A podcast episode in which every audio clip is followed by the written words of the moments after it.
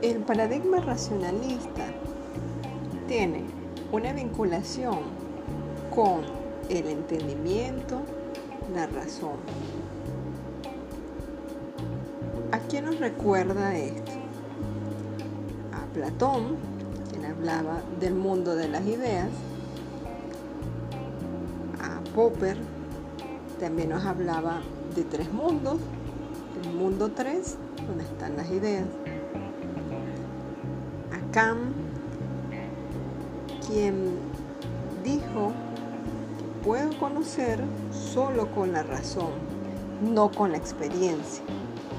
Solo la razón, es decir, los sentidos no están involucrados en el acto del conocimiento.